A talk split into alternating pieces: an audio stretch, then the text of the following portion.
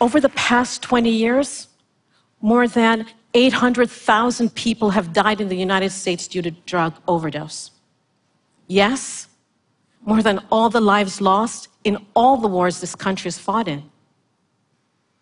The majority of these cases are due to opioid drugs. Sadly, while we're having this very conversation, at least one person will die from a drug overdose. And a child will be born experiencing severe withdrawals due to in utero opioid exposure.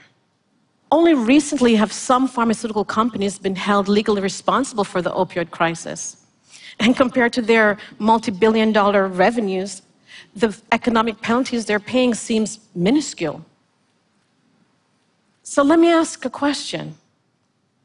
Why does addiction and the stigma of addiction make it okay to undervalue human lives? Ironically, I'm often asked the opposite question why should we care about addicts? Sometimes I'm even shouted at by people who think that anyone who suffers from a substance use disorder brought it on themselves. They must be weak, they lack any moral compass, and therefore don't deserve any help. But if you know anything about opioid addiction, you know that this population does not fit that stereotype. Not that any addiction ever really does. These are mothers, fathers, and grandmothers.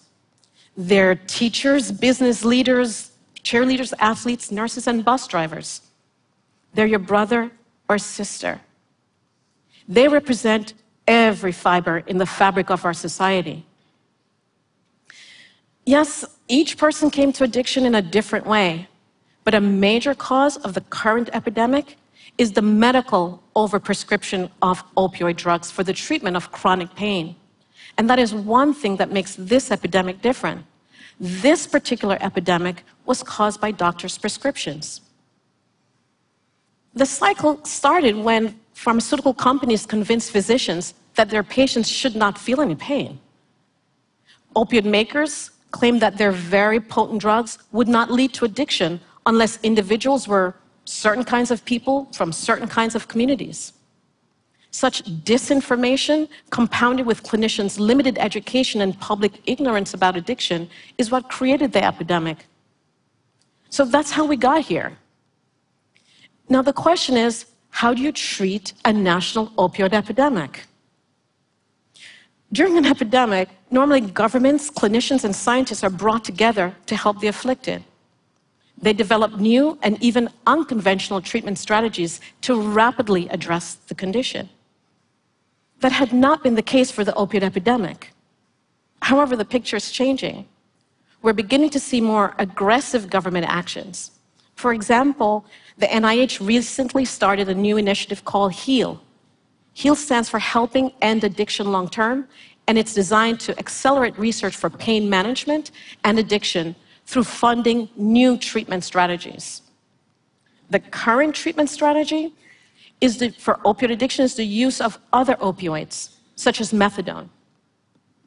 These few medications have been used during the past 50 years. They're considered substitution therapy, basically fighting fire with fire.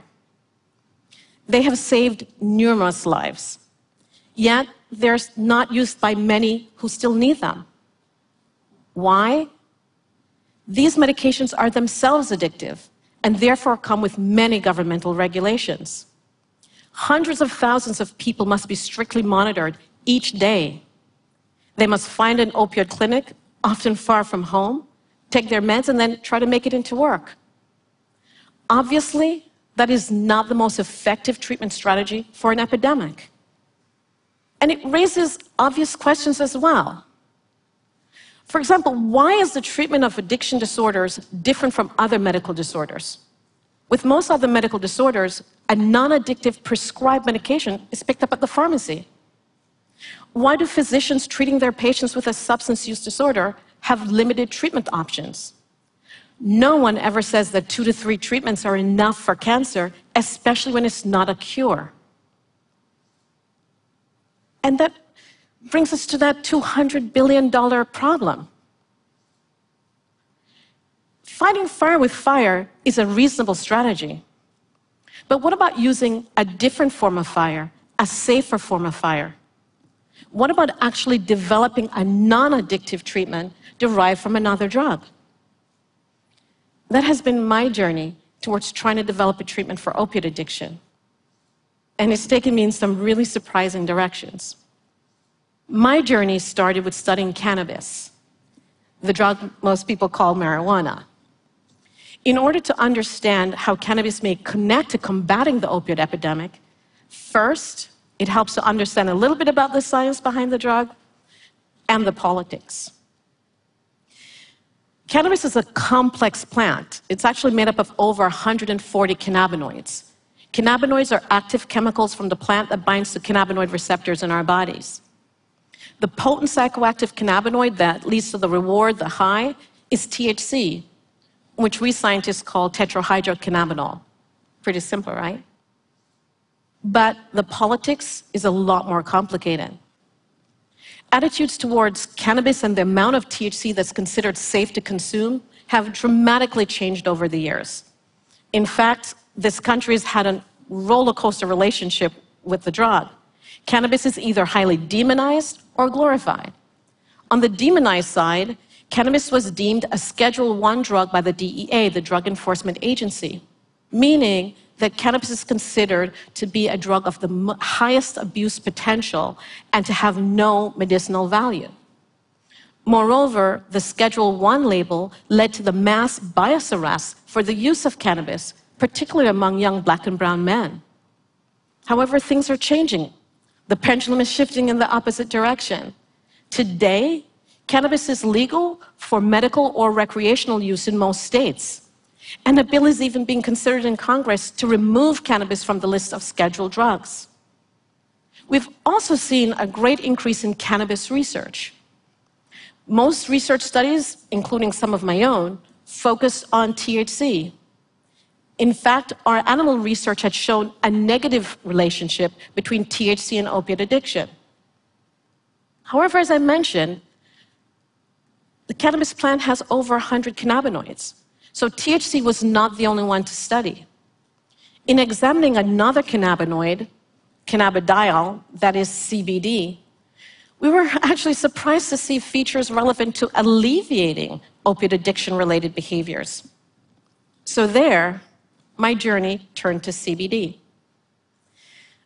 So, what's the CBD that has moved from virtual obscurity only a few years ago to everywhere in society in your coffee in the morning, your water at lunch, and your beer at dinner. CBD comes from the cannabis plant, but in contrast to THC that has the high, CBD has no addictive properties. We're still trying to figure out how CBD fully works, but it is known that CBD alters chemicals in the brain that regulates emotions and anxiety. Interestingly, giving CBD to our animal models that had a history of self administering heroin reduced their heroin seeking behavior. Specifically, CBD reduced heroin seeking triggered by environmental cues that were previously associated with the drug. Let me say that again. CBD reduced heroin seeking triggered by drug cues. This is significant because craving is often triggered by the memories of the cues previously associated with drug use. And craving is a matter of life or death daily for people with an opioid use disorder. Simply put, craving can lead to relapse and death from overdose. So, reducing craving is an important treatment strategy. Getting results from animal models like this is actually the first critical step in the FDA process for developing new medications. The next step human studies.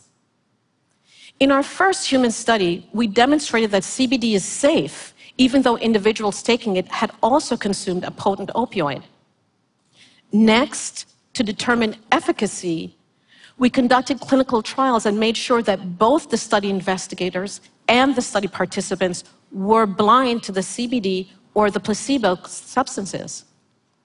The results from those studies replicated the findings that we had in the animal experiments. So now we know that CBD can reduce craving triggered by environmental cues in human heroin users. What's more, our results demonstrated that CBD reduced anxiety associated with the drug use. This is also significant because anxiety is another critical fa- factor that triggers craving. Importantly, CBD also reduced the levels of the stress hormone cortisol that is often elevated when addicted individuals are exposed to drug use. Another intriguing finding was that CBD continued to decrease craving and anxiety even a week following its final use. This aspect of prolonged efficacy is very beneficial for people taking any medication. So the evidence is mounting. CBD does show potential to reduce critical features for opiate addiction, such as craving and anxiety.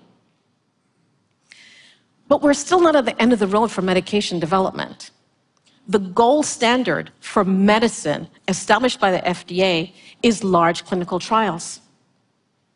Recently, I was fortunate enough to be given that rare opportunity to conduct a large clinical trial with CBD in people with an opioid use disorder.